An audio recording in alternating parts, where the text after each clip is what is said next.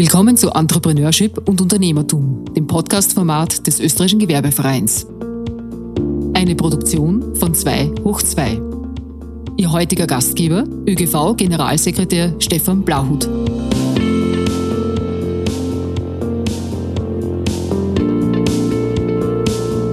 Herzlich willkommen zum achten ÖGV-Podcast über Entrepreneurship und Unternehmertum in Österreich. Ich darf heute unseren Gast, Dr. Gerald Meyer, begrüßen. Er ist Rechtsanwalt in Wien und Gründungspartner der Kanzlei Pendel Meyer und Rechtsanwälte und damit auch gewisserweise ein Unternehmer. Pendel Meyer ist eine auf Unternehmensrecht spezialisierte Kanzlei und die Schwerpunkte eures, eures Hauses liegt vor allem im geistigen Eigentum. Deswegen freue ich mich besonders auf dieses Gespräch, weil gerade dieses Umfeld von Markenurheberrecht, Wirtschafts- und Unternehmensrecht, unlauterer Wettbewerb und vor allem Datenschutz ist ja etwas, was viele Unternehmen umtreibt, aber nicht in dem Maße, wie sie umtreiben sollte. Deine Leidenschaft ist ganz klar das Markenrecht. Du bist aus Innsbruck, hast in, auch in den USA äh, studiert hast eine Dissertation über Markenrecht geschrieben und bist als Tiroler 2006 nach Wien gekommen mit deiner Familie, Vater von zwei Kindern. Herzlich willkommen, lieber Gerald. Hallo Stefan, vielen Dank für die Einladung. Am Anfang jedes Gesprächs machen wir einen kurzen Disclaimer. Warum sind wir bei Du? Woher kennen wir uns? Das ist ganz simpel. Du bist Mitglied im österreichischen Gewerbeverein. Hier haben wir uns kennengelernt. Und wir sind eigentlich von erster Stunde an per Du, seit ja. wir uns kennengelernt haben. Wo kommst du denn gerade her? Unsere klassische Einstiegsfrage auch an dich. Ja, ich komme direkt von zu Hause. Äh, ich wohne in, in Benzing. Ich habe vorher noch die Kinder in die Schule und in die Vorschule gebracht.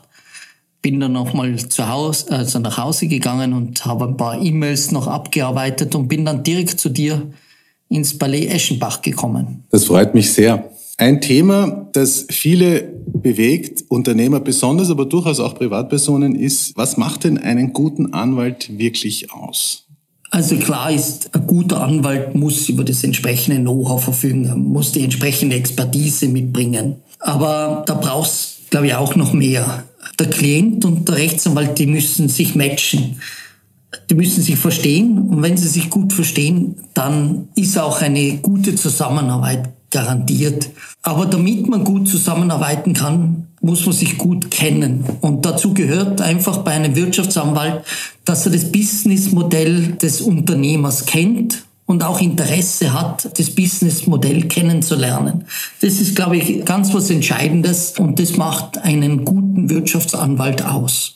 Einen Anwalt finden ist ein anderes großes Thema. Äh, ich nehme an, du hast selber auch schon mal einen Anwalt für dich gesucht. Vertrauen ist ein Thema. Wie beim Arzt äh, schaut man als äh, Person oft auf Empfehlungen. Was sind denn für dich Schlüsselkriterien, wenn man wirklich darauf losgeht, einen guten Anwalt für seine Causa zu finden? Also eine Empfehlung ist sicher ein geeignetes Auswahlkriterium.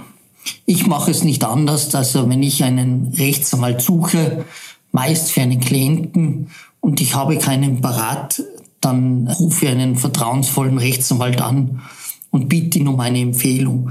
Also Empfehlung ist, ist sicher äh, ein geeignetes Auswahlkriterium. Wenn man jetzt aber keinen Rechtsanwalt empfohlen bekommen kann und da auch keinen Zugang hat, ja, wie suche ich dann meinen Rechtsanwalt? Da helfen zum Beispiel Rankings. Meist sind es internationale Rankings, an denen man sich orientieren kann. Man kann auch prüfen, ob ein Rechtsanwalt, eine Rechtsanwältin regelmäßig Vorträge in einem bestimmten Bereich hält oder ob jemand zum Beispiel regelmäßig Beiträge schreibt zu einem bestimmten Thema. Und wenn man sich nicht sicher ist, dann kann man auch einfach ein Erstgespräch bei einem Rechtsanwalt ausmachen Meistens bieten Rechtsanwälte kostenlose Erstgespräche an. Dann bekommt man schon ein gewisses Gespür, ob man zusammenpasst oder wie ich vorher gesagt habe, ob der Klient und der Rechtsanwalt sich matchen. Es schadet auch nicht, äh, den Rechtsanwalt einfach zu fragen, ob er jemanden kennt, den er empfehlen kann um das Beispiel Arzt nicht zu weit zu treiben, aber ich habe einen Hausarzt, ich gehe hoffentlich nicht so oft, aber doch auch ins Spital. Vorteil kleine Kanzlei gegenüber einer großen Kanzlei, wie siehst du das? Also ich glaube, pauschal kann man nicht sagen, ob eine große oder kleine Kanzlei besser ist oder nicht. Eine große Kanzlei hat den Vorteil, dass man in aller Regel alle Rechtsgebiete unter einem Dach angeboten bekommt. Bei kleinen Kanzleien wiederum ist es meist so, dass sie sehr, sehr flexibel sind und individuell sehr schnell auf einen eingehen können. Wichtig ist, unabhängig, ob es eine große Kanzlei ist oder eine kleine Kanzlei ist, man muss Vertrauen zum Anwalt, zum Anwalt haben, zur Rechtsanwältin haben. Äh, man muss mit der Leistung zufrieden sein Ganz unabhängig eben von der Tatsache, ob es sich um eine große oder kleine Kanzlei handelt. Ein Trend, der zu beobachten ist, und zwar in den letzten 20 Jahren verstärkt, ist, dass sich Klienten vorwiegend Rechtsanwälte, Rechtsanwältinnen aussuchen, die auf einem Gebiet spezialisiert sind. Das heißt, man sucht nicht mehr eine Rechtsanwältin, einen Rechtsanwalt aus, der einen betreut in möglichst vielen Bereichen, sondern man sucht schon tendenziell nach Experten in einem speziellen und spezifischen Bereich. Eure Spezialisierung ist, wie du schon gesagt hast, das geistige Eigentum.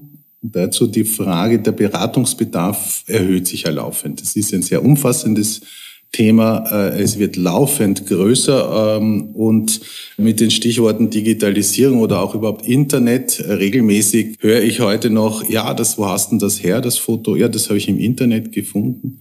Weitet sich das immer aus? Ist der Beratungsbedarf gestiegen, verändert, spezialisiert? Gilt Ähnliches, würde ich meinen. Ja, alle drei Dinge treffen so, glaube ich. Es, der Beratungsbedarf ist gestiegen, hat sich verändert man hat sich spezialisieren müssen, damit man äh, noch entsprechende Beratungstätigkeit durchführen kann. Man kann es zum Beispiel an, an der DSGVO erklären oder erläutern, also die Datenschutzgrundverordnung.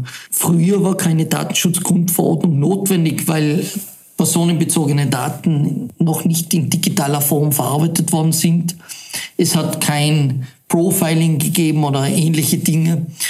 Das heißt, da war kein Beratungsbedarf in dem Bereich.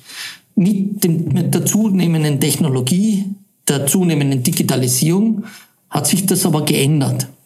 Die DSGVO, um jetzt nochmal an dem Beispiel zu bleiben, ist sehr komplexe Materie, die eben notwendig geworden ist aufgrund des technischen Fortschrittes. Das heißt, aufgrund der zunehmenden Technologisierung hat der Bedarf zugenommen, aber auch die Spezialisierung. Also man kann sagen, glaube ich, je komplexer die Welt wird, je mehr Technologien zum Einsatz kommen, desto mehr Regelungsbedarf gibt es und desto spezieller wird die Beratung. Das ist, glaube ich, äh, etwas, was man äh, festhalten kann. Deine Expertise umfasst die klassischen Themen des geistigen Eigentums. Ich habe es vorher schon gesagt. Marken, Urheberrecht, Wirtschafts- und Unternehmenrecht, unlauterbare Wettbewerb, Datenschutz. Datenschutz. Seit äh, Mai 2018 wurden wir ja von der EU mit der Datenschutzgrundverordnung verwöhnt, die wir Unternehmen, naja, wie soll ich sagen, also wir werden scheinbar nicht warm damit. Am Anfang war das ja äh, auch recht holprig. Ähm, es ist sehr viel passiert um diesen Mai 2018 äh, und jetzt beobachten wir immer noch eine gewisse, wie soll ich sagen, ein Fremdeln mit dieser, mit dieser Verordnung.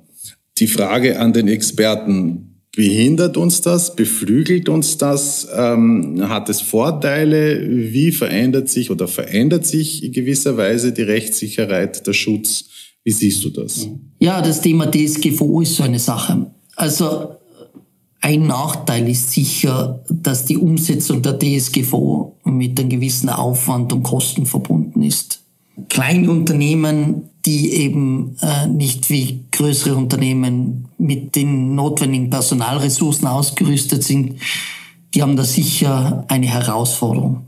Wenn man sich aber einmal mit der Datenschutzgrundverordnung näher auseinandergesetzt hat und beschäftigt hat, dann kann man durchaus Vorteile erkennen. Wie läuft es ab? Um zu prüfen, ob man datenschutzkonform ist oder nicht, muss man sich im Unternehmen die Datenströme ansehen. Das heißt, man muss sich ganz gezielt und intensiv mit dem eigenen Unternehmen auseinandersetzen. Und dann erkennt man immer wieder auch Schwachstellen oder Maßnahmen, sei es Werbemaßnahmen oder administrative Maßnahmen, die eigentlich veraltet sind oder nicht, nicht mehr den Status quo entsprechen. Das heißt, die Prüfung, ob man datenschutzkonform ist oder nicht, kann man zum Anlass nehmen, zu prüfen, ob die Vorgänge im Unternehmen teilweise vielleicht schon veraltet sind oder nicht oder zum Anlass nehmen, eben einen Modernisierungsprozess einzuleiten. Das ist die ein, das eine Thema. Ein anderer Punkt betrifft äh, die Datensicherheit. Wer sich mit der DSGO beschäftigt hat, der weiß, dass ein wesentlicher Faktor auch Datensicherheit ist. Das heißt, ich muss äh, meine personenbezogenen Daten, die ich verarbeite, schützen. Und mit dem Schutz dieser personenbezogenen Daten verbunden ist der Schutz der eigenen IT-Systeme.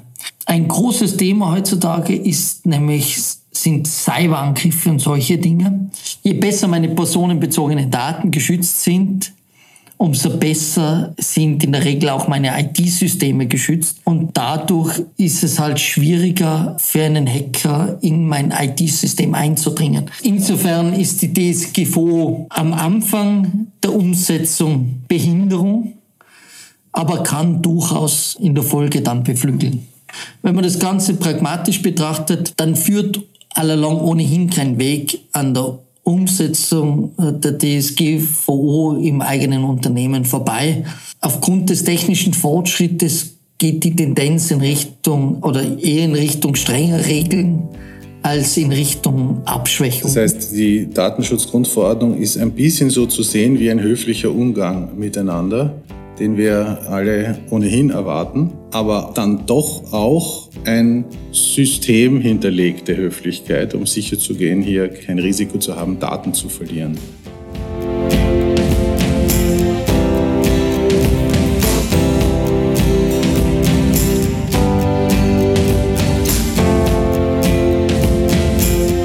Kommen wir ein bisschen von der Pflicht zu einer Art Kür. Deine Leidenschaft ist eindeutig das Markenrecht etwas, wo sich kleine Betriebe kaum, größere besser, die großen sehr gut drum kümmern. Kannst du uns ein bisschen die Bedeutung der Marke aus deiner Sicht und deine Meinung dazu bringen, um eben dieses Bewusstsein zu schärfen? Zunächst ist einmal wichtig zu wissen, was eigentlich eine Marke ist. Eine Marke ist ein Herkunftshinweis. Das heißt, es ist ein Kennzeichen, das es ermöglicht, Waren und Dienstleistungen von einem Unternehmen von Waren und Dienstleistungen eines anderen Unternehmens zu unterscheiden. Es ermöglicht, mein Produkt von dem Produkt der Konkurrenz zu unterscheiden. Und das ist gerade im Internetzeitalter sehr, sehr wichtig. Wenn ich einen Webshop besuche, dann sieht man oft relativ ähnliche Produkte und nur das Kennzeichen, nur die Marke ermöglicht es mir zu unterscheiden, von welchem Unternehmen dieses Produkt stammt. Aus rechtlicher Sicht geht es um zwei Dinge bei dem Ganzen. Einerseits möchte ich verhindern, dass Konkurrenten meine Marke nachahmen. Andererseits möchte ich mein Zeichen, das ich verwende, langfristig verwenden können, ohne dass mir jemand äh, verbietet, es zu verwenden. Man spricht auch von aktiven oder passiven Markenschutz.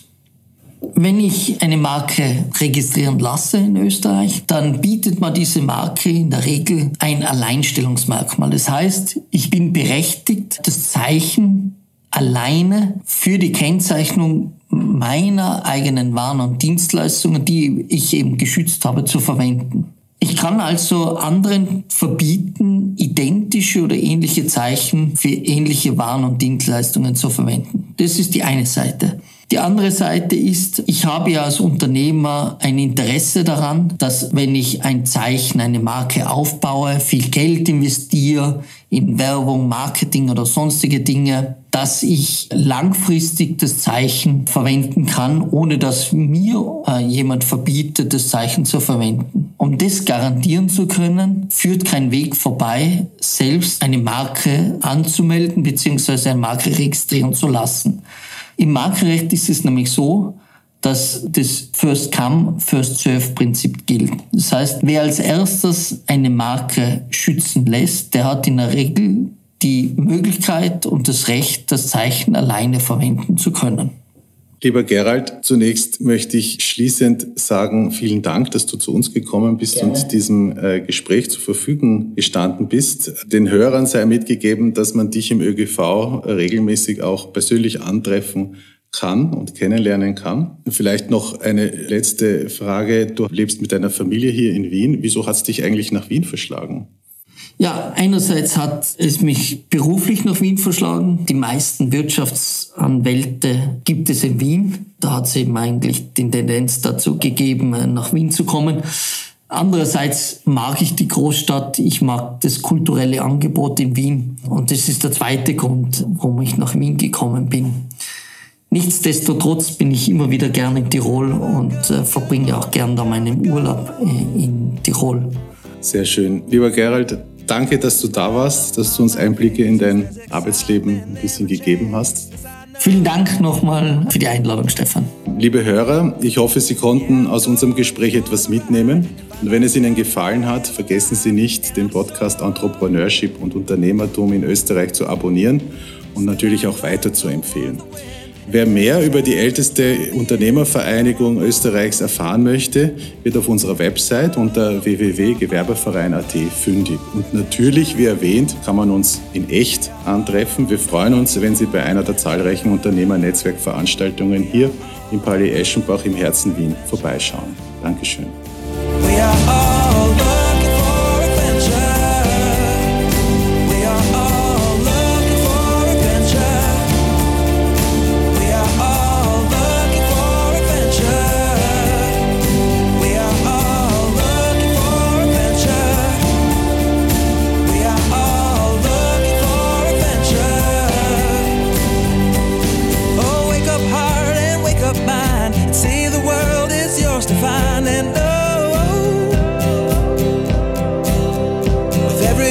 Sing, day, there's more calling you out, out to explore. Get up and go.